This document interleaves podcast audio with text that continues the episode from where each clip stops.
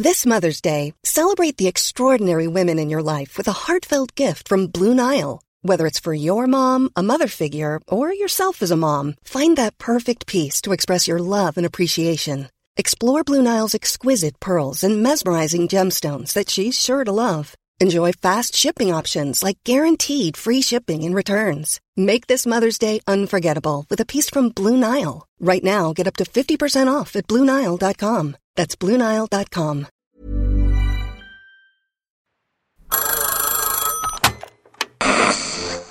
Hola. Hola. Hola, hola. ¿Estás ahí? ¿Quieres saber lo que está pasando en tu país y en el mundo en pocos minutos? Te lo cuento. Te lo cuento, te lo cuento. Hoy es viernes, 5 de mayo de 2023, y estas son las principales noticias del día. Te lo cuento.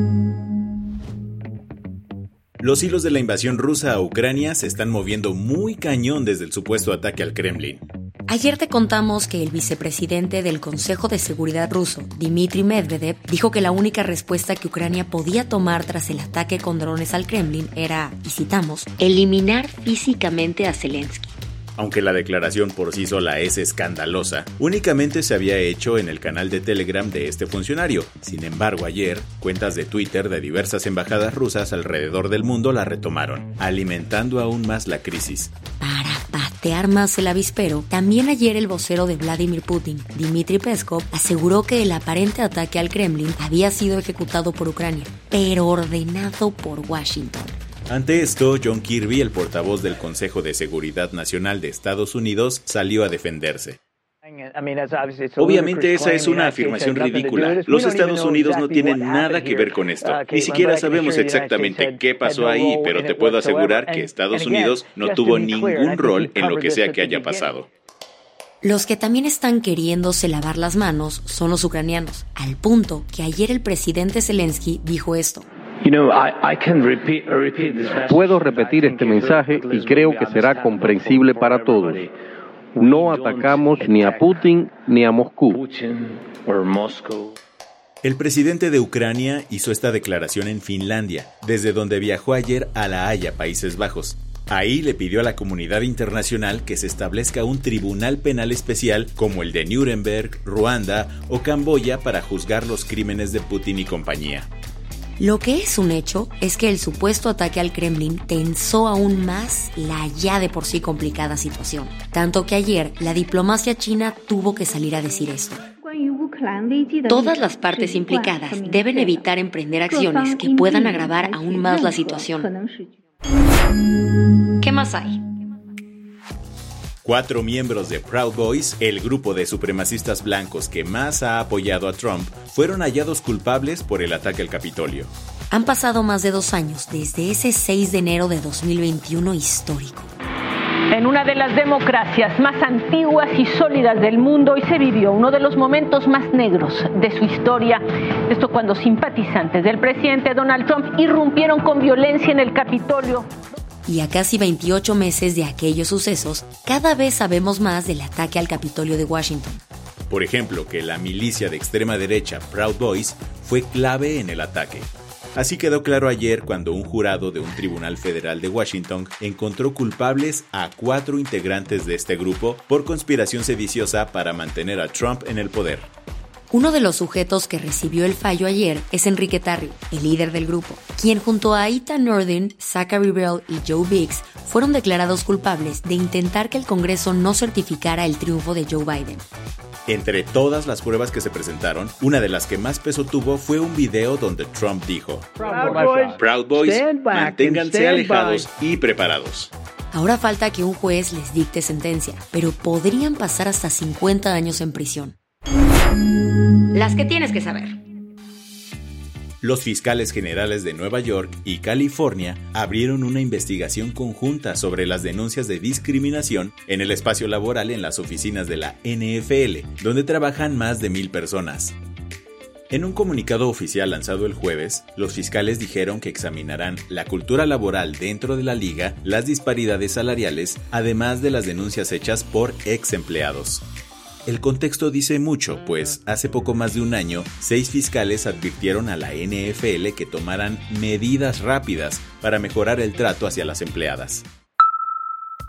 Mañana es la coronación del rey Carlos III, pero del otro lado del Atlántico podrían arruinarle la fiesta al nuevo monarca.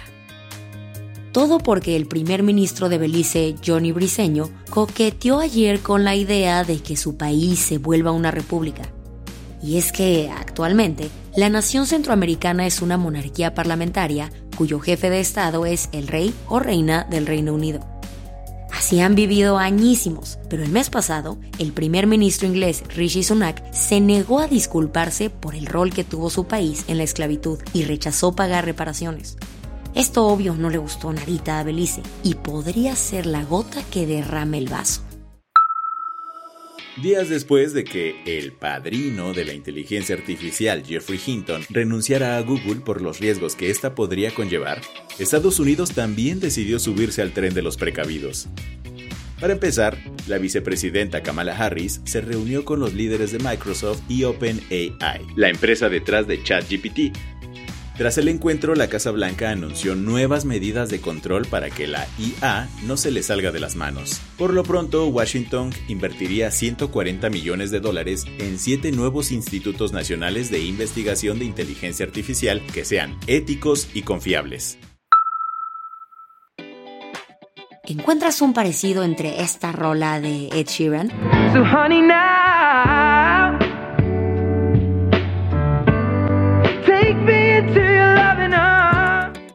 Y este clásico de Marvin Way.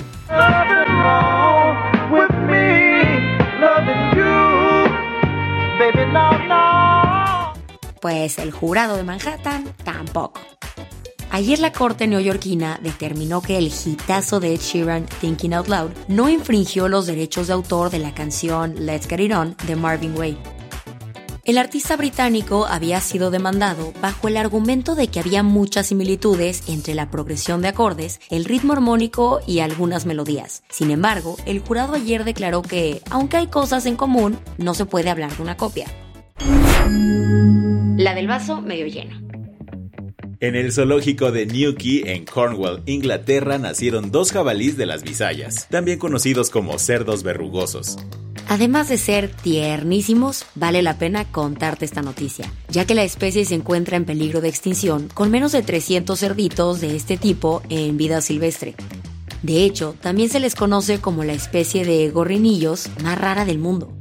Así que el nacimiento de los jabalís es un logro significativo para los esfuerzos de conservación y se espera que en un futuro no muy lejano la especie pueda ser reintroducida en su hábitat nativo, las Filipinas.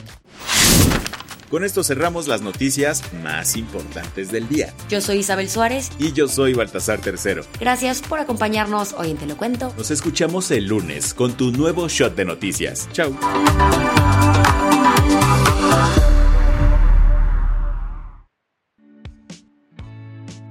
Este noticiero es una producción de Te lo cuento. El guion de este episodio estuvo a cargo de Aisha Al-Yanabi y Ana Ceseña. La dirección de contenido es de Sebastián Erdmenger. Francis Peña es la directora creativa y el diseño de sonido está a cargo de Alfredo Cruz. Si quieres estar al día, nos encuentras como arroba te lo cuento en Instagram, TikTok, Snapchat y Twitter.